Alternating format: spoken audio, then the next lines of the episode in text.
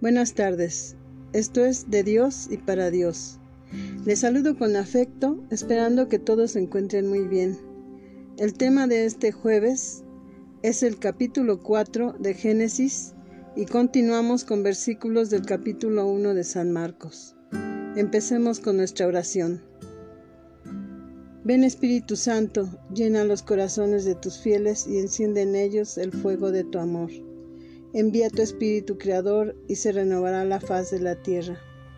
Oh Dios que iluminas los corazones de tus hijos con la luz del Espíritu Santo, haznos dóciles a sus inspiraciones para gustar siempre del bien y gozar de tu consuelo.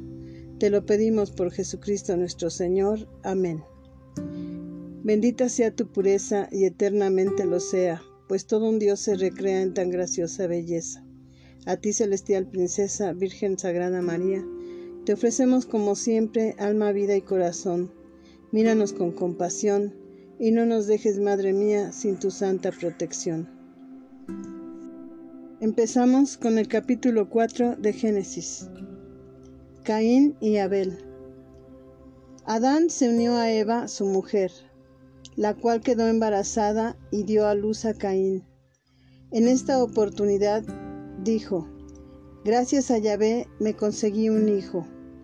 Después dio a luz a Abel, el hermano de Caín. Abel fue pastor de ovejas, mientras que Caín labraba la tierra. Pasado algún tiempo, Caín presentó a Yahvé una ofrenda de los frutos de la tierra. También Abel le hizo una ofrenda, sacrificando los primeros nacidos de sus rebaños y quemando su grasa. A Yahvé le agradó Abel y su ofrenda, mientras que le desagradó Caín y la suya. Ante esto, Caín se enojó mucho y su rostro se descompuso. Vemos que Adán tiene hijos y agradece a Dios que lo ha bendecido con descendencia. Al crecer sus hijos, Caín se convierte en labrador y Abel en pastor de ovejas. Recordemos que estos hechos no son relatos históricos como tal, sino mensajes teológicos que nos dicen que los primeros hombres procrearon para tener descendencia, y esa descendencia se fue adaptando a sus necesidades. Unos tenían unas actividades y otros diferentes quehaceres, pero todos tenían la conciencia de la existencia de Dios y ofrecían sus ofrendas de acción de gracias. Caín ofrecía de sus cosechas lo que ya no le servía y se quedaba para sí con lo mejor. En cambio Abel buscaba los mejores ejemplares de su rebaño y los ofrecía con devoción y de corazón. Naturalmente que a Dios le agradaba la ofrenda de Abel. Ahora reflexionemos. ¿Cómo son las cosas que ofrecemos a Dios? ¿Cómo son nuestras oraciones? ¿O casi nunca oramos? ¿Asistimos a misa los domingos? ¿O solo cuando nos nace? ¿O cuando nos invitan a alguna celebración de 15 años, bautizos, primeras comuniones? Que a veces ni vamos siquiera a misa, nos vamos nada más a la fiesta. Y si vamos a misa, ¿ponemos atención? ¿Participamos de ella? ¿Ofrecemos a Dios nuestras obras de misericordia corporales y espirituales? ¿O ni siquiera sabemos cuáles son? Aquí hago un paréntesis. Al final de las lecturas eh, les voy a decir cuáles son las obras de misericordia. Reflexionemos si solo le damos a Dios el tiempo que nos sobra y si es que nos sobra, porque a veces tenemos muchas cosas que hacer y no tenemos tiempo para atenderlo. Claro que no negamos que hay verdaderos hijos de Dios, que como Abel le dan al Señor lo mejor de sí. Dice la lectura que Caín se enojó mucho y su rostro se descompuso. Es decir, no podemos evitar que cuando entra el mal a nosotros se nos nota. Cuando somos iracundos, envidiosos, altaneros, todos se dan cuenta y lo notan en el rostro y en nuestras actitudes. Versículos 6 y 7. Yahvé le dijo, ¿por qué andas enojado y con la cabeza baja? Si obras bien, podrás levantar tu vista. Pero tú no obras bien y el pecado está agazapado a las puertas de tu casa. Él te acecha como fiera, pero tú debes dominarlo. Mediante la conciencia Dios nos advierte que estamos prontos a caer en el pecado y la intención de hacer el mal nos mantiene con la cabeza baja, nos endurece las facciones. Pero si no nos dejamos dominar por el mal y obramos de buena manera, volteando la mirada hacia Dios, y podremos mirar a todos a los ojos sin sentir culpabilidad. Versículos 8 al 12. Caín dijo después a su hermano Abel, Vamos al campo. Y como estaban en el campo, Caín se lanzó contra su hermano Abel y lo mató. Yahvé preguntó a Caín, ¿Dónde está tu hermano? Respondió, No lo sé. ¿Soy acaso el guardián de mi hermano? Entonces Yahvé le dijo, ¿qué has hecho? Clama la sangre de tu hermano y su grito me llega desde la tierra. En adelante serás maldito y vivirás lejos de este suelo fértil que se ha abierto para recibir la sangre de tu hermano. Caín se dejó dominar por el mal, invita a su hermano Abel al campo y él sin desconfianza acude. Pero Caín ha pasado del pecado de envidia a la hipocresía y después al asesinato. Muchas veces un pecado nos lleva a otro. Así Caín pasó de los pecados anteriores a la mentira y a la soberbia, pues cuando ve Dios le pregunta, ¿dónde está tu hermano? Él responde, no sé, y con soberbia responde, ¿soy acaso el guardián de mi hermano? ¿Cuántas veces hemos visto personas que hacen algún mal, pero ellos dicen, no sé, yo no fui, yo no tengo que ver con eso, sabiendo que son totalmente culpables? Entonces Yahvé le dijo, ¿qué has hecho? Clama la sangre de tu hermano, y su grito me llega desde la tierra, de la misma manera que ahora le llega el grito de la sangre de tantos y tantos niños abortados y asesinados por sus propias madres. El demonio les aconseja por medio de otras personas, es lo mejor que puedes hacer. Si no, frustrarías tus planes, en el estudio, en tu realización. No aceptan la bendición de Dios en su Hijo ni asumen las consecuencias de su irresponsabilidad y sus malas decisiones. También vemos y sabemos de cuántas personas son agredidas y asesinadas por asaltarlas, por el narcotráfico, secuestros, trata de personas, de adultos y niños, eutanasia, etc. Somos iguales a Caín y peores porque ahora se prefiere negar la existencia de Dios para no rendirle cuentas. Pero creamos o no, todos daremos cuentas a Dios de nuestras acciones. En el versículo 11 vemos que el Señor le dice a Caín, En adelante serás maldito y vivirás lejos de este suelo fértil, que se ha abierto para recibir la sangre de tu hermano que tú has derramado. Cuando cultives la tierra no te dará frutos, andarás errante y fugitivo sobre la tierra. Dios es muy misericordioso y nos ama, pero también es justo, y más que castigarnos, somos nosotros los que tenemos consecuencias de nuestros pecados. Versículo 13. Caín dijo a Yahvé, mi castigo es más grande de lo que puedo soportar. Tú me arrojas hoy de esta tierra y me dejas privado de tu presencia. Si he de ser un errante y de andar vagando sobre la tierra, cualquiera que me encuentre me matará. Yahvé le dijo, no será así. Me vengaré siete veces de quien mate a Caín. Y Yahvé puso una marca a Caín para que no lo matara el que lo encontrara. Caín se fue de la presencia de Yahvé y habitó en el país de Nod, al oriente del Edén. En esta lectura muchas personas se confunden porque quieren ver estos relatos como una película pero sin contenido teológico. Algunas personas dicen que para procrear Eva tuvo que tener relaciones con sus hijos y otros dicen que como tuvieron más hijos e hijas, tuvieron que cometer incesto y eso no es así. Y lo podemos ver en estos versículos, pues Caín va a otro territorio y encuentra a una mujer. Es decir, Dios creó a Adán, que quiere decir varón, y creó a la mujer, Eva. En la Biblia vemos la historia del pueblo hebreo, no de otros pueblos, pero a pesar de sus fallas, el pueblo hebreo o judío desde el principio fue fiel a Dios, mientras que los otros pueblos eran politeístas o paganos y no daban culto a Dios. Para explicar más detalladamente este tema, tendríamos que extendernos a la historia primitiva y perderíamos el objetivo de nuestra lectura. Ciencia y fe van unidas. Historia desde el principio y Dios también van unidos.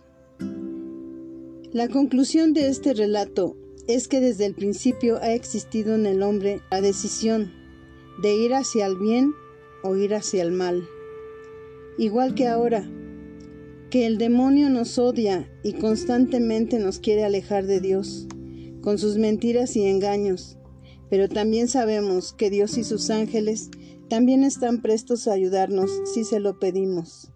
Y más aún, en los últimos años, la Santísima Virgen en la Salet, en Fátima, en Lourdes, en Medjugorje, en Garabandal y en otros lugares, nos pide cambio de vida y oración. La vidente Lucía de Fátima dice que el rosario y el escapulario deben ser inseparables para nuestra protección. Misas, comunión, todo esto que nos va acercando a nuestro Señor y que nos va protegiendo del mal. Ella nos ha advertido que estamos llenando la copa de la ira de Dios. Desde el siglo XIX vamos a pasos agigantados hacia el alejamiento de Dios, la destrucción de los valores, de la familia, y de todo lo que es bueno. Es necesario que reflexionemos cómo estamos en nuestra relación con Dios. ¿Nos pareceremos a Caín o nos parecemos a Abel? Versículos 25 y 26. Adán tuvo de nuevo relaciones con su mujer, que dio a luz otro hijo, a quien llamó Seth, pues dijo, Dios me ha concedido otro hijo en lugar de Abel, que fue matado por Caín. A Seth también le nació un hijo, y le puso el nombre de Enos. Él fue el primero que invocó el nombre de Yahvé. Y así terminamos con el capítulo 4 de Génesis. Ahora pasemos al Evangelio de San Marcos, capítulo 1, versículo 32. Numerosas curaciones. Le trajeron todos los enfermos y endemoniados. La ciudad entera estaba agolpada a la puerta. Jesús curó a muchos que se encontraban mal de diversas enfermedades y expulsó muchos demonios, y no dejaba hablar a los demonios, pues le conocían. Recapitulemos los acontecimientos pasados. Jesús había salido de la sinagoga en sábado para ir a la casa de la suegra de Simón, donde la curó en sábado, en el día del Shabbat, que prohíbe que se realice cualquier acción, incluso curar enfermos en sábado. Pueblo chico, chisme grande. Rápidamente todos se enteraron del gran acontecimiento que Jesús había hecho al curar a la suegra de Simón. Y había otros enfermos más y había mucha necesidad en aquella gente que no podía acudir a buscar alivio a sus males y carencias porque pesaba sobre ellos la poderosa prohibición de la ley del sábado. San Marcos dice, al atardecer, a la puesta del sol, para dejar claro que la población tuvo que esperar a que terminara el sábado, que se pusiera el sol y acabara la luz del día, para que cayese la noche anunciando que el día había terminado. Hasta entonces pudieron acercarse a Jesús. San Marcos dice que acudieron en tropel una multitud que se agolpaba a la puerta. La ley separaba a la criatura de su creador. El día séptimo, en el que Dios cesó de crear y lo santificó, y reservó para que fuese dedicado y consagrado a Él, aunque sea solo un día a la semana, es para encontrarse con Dios, dedicarlo a Él, meditar en Él y tener la atención puesta en Él. Jesús supera aquella antigua y caduca ley y enseñará que el mandamiento principal es amar a Dios, pero también amar al prójimo. En nuestra fe tenemos el mandamiento de la Iglesia de asistir a misa todos los domingos y fiestas de precepto. Debe observarse y cumplirse, a menos que se presente algún caso extremo de servicio a quien se encuentra en grave necesidad. Por ejemplo, este mandamiento exime de acudir a la celebración eucarística a quien tiene en casa a un enfermo y debe quedarse a cuidar de él, o a personas que están sirviendo a otros y verdaderamente no pueden ir. En el cristianismo no hay precepto alguno mayor que el amor. En el acontecimiento guadalupano vemos que la Santísima Virgen de Guadalupe interrumpe la misión confiada a Juan Diego para que acuda a atender a su tío Bernardino, que estaba enfermo gravemente. Cuando Juan Diego llega a la casa de su tío, lo encuentra curado y aliviado, pues la Madre del Señor ha obtenido el milagro. Después Juan Diego sigue con el mensaje confiado en el Tepeyac. Dice el relato que Jesús curó a muchos y expulsó a varios demonios. La acción salvífica de Jesús comienza a hacerse presente a través de estos acontecimientos milagrosos para expresar con ellos, a través de sus milagros, que ha llegado el tiempo de la salvación y que Él tiene poder sobre el mal en el mundo. Jesús guarda en secreto su mesianismo para tener tiempo suficiente de llegar al mayor número posible de personas.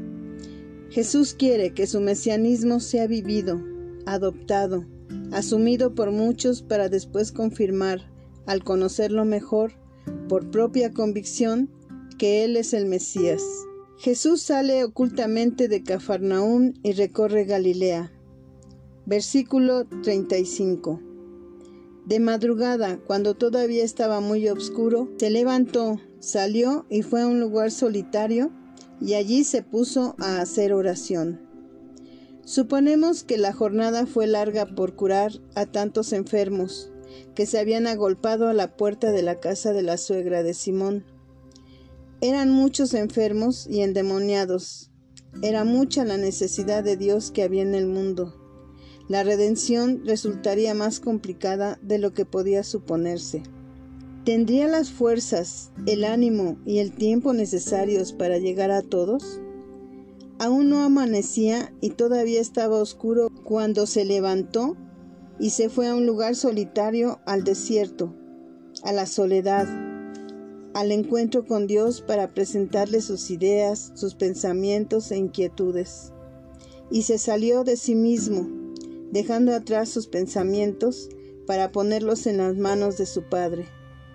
Es impactante ver a Jesús en oración pues si el Hijo de Dios, el Verbo Eterno encarnado, ora, cuanto más nosotros debemos hacerlo.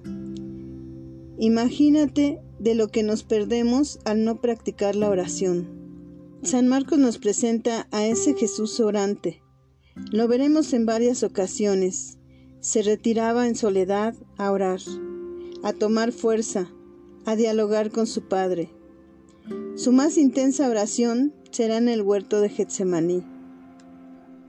Así nosotros también siempre tenemos que orar en las cosas sencillas, pero más cuando tenemos problemas y sufrimientos.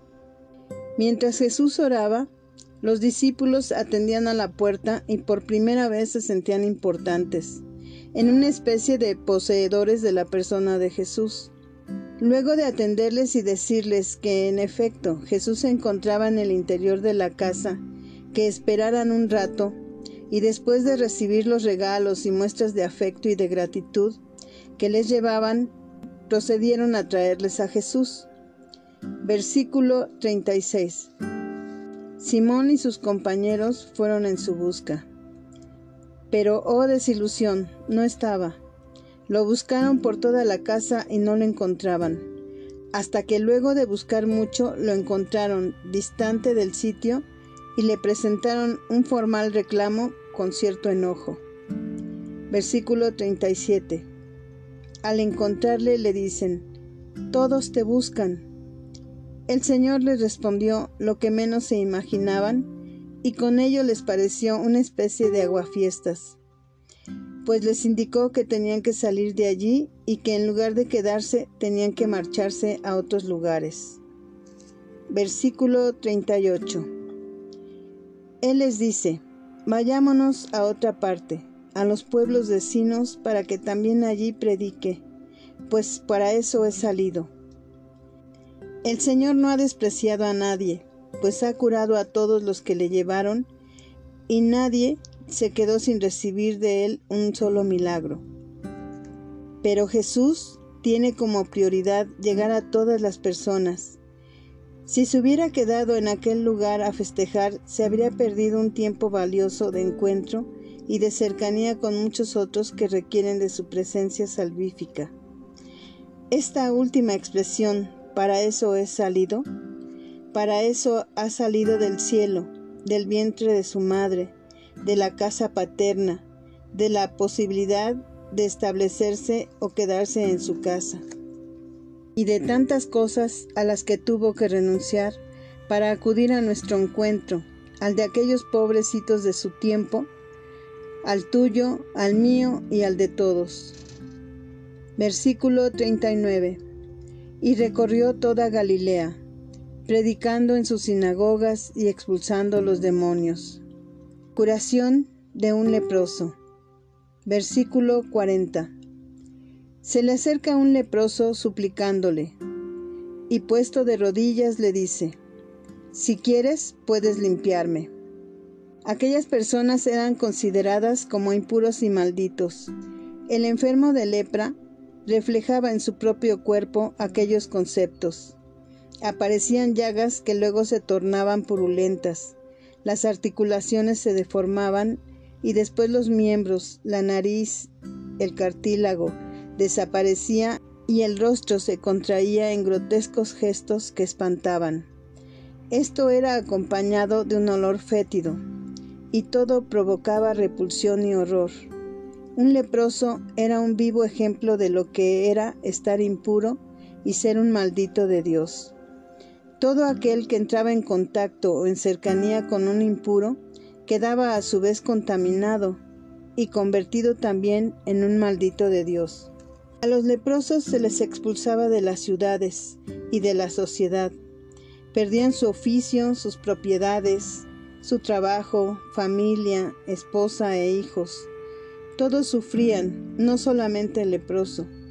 La familia misma no podía comprender aquella impureza y el pobre leproso vivía y moría considerándose un maldito y castigado de Dios, sin posibilidad de salvación. A la terrible enfermedad se le agregaba aquel concepto de castigo. En la película Ben Hur nos muestran aquel sufrimiento al que eran arrojados los leprosos, cuando presentan a la madre y a la hermana del protagonista, leprosas ambas, y viviendo en una cueva lejos de la ciudad, en una comunidad de leprosos. Los leprosos eran obligados a colgarse una campana en el cuello para anunciar su presencia a la entrada de los pueblos, cuando por hambre se presentaban a mendigar comida, y en ocasiones en vez de alimento recibían pedradas que les arrojaban para que se retiraran del lugar. Este leproso que nos narra San Marcos se acercó a Jesús como un perrito de taquería, con el temor de recibir un desprecio si no es que una pedrada. No tenía más que perder, pues lo había perdido todo, incluida su dignidad. No se podría considerar un ser humano, pues era un despojo, despreciado por todos. Casi ya no era nadie, pero tenía todo que ganar pues algo había escuchado decir de aquel Jesús de Nazaret que había curado a tantas personas y había expulsado de ellas al demonio, al mal. Tal vez el hijo del carpintero podría también expulsar el mal de su cuerpo, y así dejaría de ser impuro y volvería a ser grato a los ojos de Dios, y ya no sería más un maldito. Aquel leproso se arriesgó y de sus labios podridos apenas salió un si quieres. Si no quieres no pasa nada, no soy nadie y nada podría reclamarte, pero si de todos modos quieres, entonces puedes limpiarme. Ni siquiera le dijo cúrame. Si Jesús lo limpiaba, quedaría puro y en consecuencia desaparecería el mal de su cuerpo. En el mensaje para la Cuaresma 2006, que se llama Al ver Jesús a las gentes se compadecía de ellas, el Papa Benedicto XVI cita a su predecesor Juan Pablo II, quien había escrito que hay un límite impuesto al mal por el bien divino, que es la misericordia. En el mismo mensaje, el Papa Ratzinger explica que al dirigirnos al Divino Maestro, al convertirnos a Él, al experimentar su misericordia gracias al sacramento de la reconciliación, descubriremos una mirada que nos escruta en lo más hondo y puede reanimar a las multitudes y a cada uno de nosotros. Devuelve la confianza a cuantos no se cierran en el escepticismo, abriendo ante ellos la perspectiva de la salvación eterna. Aquel pobre hombre Sabía que era justamente lo que de manera desesperada necesitaba y pensó que Jesús se lo podría obtener, y así fue. Versículo 41. Compadecido de él, extendió su mano, le tocó y le dijo, Quiero, queda limpio. Y al instante le desapareció la lepra y quedó limpio. Como dijimos con la suegra de Simón, se hizo hombre para poder tocar a su criatura, a los más necesitados. Aquel leproso recibía en aquel momento de cercanía con Jesús el toque personal de Dios. Jesús extendió su mano y le tocó, así leproso como estaba, llagado, deforme, sucio e impuro, porque lo primero que necesitaba era sentirse aceptado, seguro y amado. Quizá lo rodeó con sus brazos y lo atrajo hacia sí en un abrazo de amor infinito, supremo y perfecto. Esos brazos que entregan todo y que nada piden. El milagro hecho por Jesús, que podemos apreciar fácilmente en la curación del leproso, podemos notar que la esencia del milagro consiste en la aproximación de Dios al hombre y en la intervención divina en la historia humana. Lo que la curación y sanación del leproso nos aporta hoy es la oportunidad de identificar cuál es nuestra lepra, considerar qué es lo que nos mantiene alejados de Dios y cuál es esa situación de pecado que hace que sigamos siendo impuros en nuestra relación con Dios. A partir de Cristo toda barrera queda superada, pues la oportunidad de reconciliación con Dios siempre está abierta Dios permanece dispuesto. Si lo piensas bien, cada vez que acudes al confesionario en busca de la reconciliación, se celebra una especie de juicio en el que tú mismo te declaras culpable, un juicio en el que siempre se dicta una sentencia, y esta siempre es absolutoria. Desde antes de acudir al confesionario, ya sabes que saldrás perdonado, redimido y acogido es decir, absuelto, porque Dios vive dispuesto a perdonar.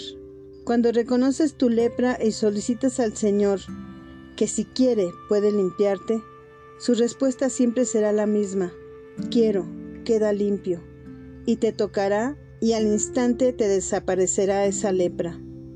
Al leproso no lo curó primero y luego lo tocó, no, primero lo tocó y después lo limpió, lo curó y lo sanó. Dios no pone condiciones para amar.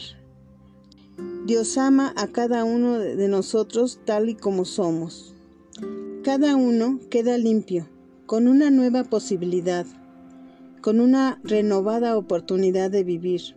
Es un volver a empezar, siempre presente en la historia humana a partir de la redención en Jesucristo. Esa actitud en Dios no invita a un relajamiento, implica una responsabilidad grande en el trato con Él. Imagina que te dijera algo así como ¿cuántas veces más he de perdonarte? Es claro que la confesión es un compromiso formal que va en la línea de prometer a no volver a ofenderlo jamás. Las lepras de nuestro tiempo son las adicciones, las dependencias, los rencores, los enojos, las envidias, el odio, los racismos, discriminaciones, libertinajes, aborto, ideología de género. Trata de identificar cuáles son tus lepras, qué es lo que te está apartando de Dios y de los demás, y pídele al Señor que te ayude. Cada persona tiene una lista individual, amigos con quien se ha peleado, familiares con los que se ha distanciado. Hay quienes preguntan si fulano o mengano está invitado para condicionar su asistencia a alguna invitación que le han hecho. Evaden la posibilidad de la reconciliación. Cada uno de nosotros mantiene una lista larga de sus muertos en vida, de sus excluidos, de quienes han sido arrancados de sus vidas. Todos somos leprosos para unos y jueces para otros. Vemos impurezas en los demás, al igual que los demás ven impurezas en nosotros. Así no se puede vivir en el mundo de hermanos que Dios creó, ni se puede asumir la propuesta cristiana de amarnos los unos a los otros. Versículo 43. Le despidió al instante, prohibiéndole severamente, Mira, no digas nada a nadie, sino vete, muéstrate al sacerdote y haz por tu purificación la ofrenda que prescribió Moisés para que le sirva de testimonio. Pero él, así que se fue, se puso a pregonar con entusiasmo y a divulgar la noticia, de modo que ya no podía Jesús presentarse en público en ninguna ciudad, sino que se quedaba a las afueras en lugares solitarios y acudían a él de todas partes. Limpio y curado el leproso, lo manda con el sacerdote para que cumpla su obligación de aceptar su pureza ante los demás, como un testimonio que el ministro tendrá que presentar ante todos en una especie de a ver, ahora qué hacemos con este hombre. Ya no hay pretexto para mantenerlo alejado de nosotros. La expresión final es muy fuerte, pues ahora Jesús no puede entrar a las ciudades y debe quedarse a las afueras. El leproso, en su entusiasmo, ha dicho que Jesús lo ha tocado y sanado. La ley consideraba impuro a quien tocase a un leproso. Ahora Jesús es tratado como tal. La gente acudía a él. No existe ley ni circunstancia alguna que pueda impedir al hombre acercarse a Dios. La gente lo necesitaba tanto como ahora lo necesitamos nosotros. En aquellos tiempos, aquella absurda ley pudo haber declarado impuro a Jesús, pero el pueblo no lo apreciaba como tal. Y aunque hubiese sido así, no se habrían privado de su cercanía, no habrían dejado de acudir a su encuentro. En nuestro tiempo Jesús sigue siendo expulsado de la vida de muchos. Es tarea del mal, por decretos, leyes y falsedades, por difamaciones y mentiras, por quienes quieren presentarlo como inexistente. Las falsas ideologías y el relativismo materialista, tan imperante en este siglo, proponen la exclusión del mensaje liberador de Jesús Cristo y el cristianismo han logrado llegar a millones de hombres y mujeres de buena voluntad, y quienes lo hemos conocido ya no nos podemos callar. Ay de mí si no anunciara el Evangelio, dice San Pablo. Al final estaremos seguros de que prevalecerá el bien y vendrá en un futuro ya muy cercano el triunfo definitivo de Cristo y su reinado en toda la tierra. Es evidente que Jesucristo cambió el lugar del leproso por el suyo, como evidente es que ha cambiado nuestro lugar en la cruz para ocuparlo él mismo. Jesús asumió en su propia persona los pecados de la humanidad, como la impureza de aquel hombre para limpiarnos y lavarnos, dejarnos puros ante Dios e insertarnos en la vida plena, aún a costa de su propia vida. Y bueno, hasta aquí termina este, este capítulo de San Marcos. Como les dije hace rato, les voy a decir cuáles son las obras de misericordia. Las obras de misericordia corporales son dar de comer al hambriento, dar de beber al sediento, vestir al desnudo, dar posada al peregrino, visitar a los enfermos, visitar a los presos, enterrar a los muertos. Las obras de misericordia espirituales son dar buen consejo al que lo necesita, enseñar al que no sabe, corregir al que se equivoca, consolar al triste, perdonar las injurias, sufrir con paciencia los defectos de los demás y rogar a Dios por vivos y muertos. Y bueno, pues hasta aquí hemos terminado con nuestro audio de hoy. Hagamos nuestra oración final. Padre de bondad, ayúdanos a aprender el camino que nos enseñó Jesús, tu divino Hijo y ayúdanos a compartir nuestra fe con los demás. Guíanos por tu Santo Espíritu. Te lo pedimos por nuestro Señor Jesucristo y la Santísima Virgen. Amén. Y que Dios los bendiga y la Santísima Virgen los proteja.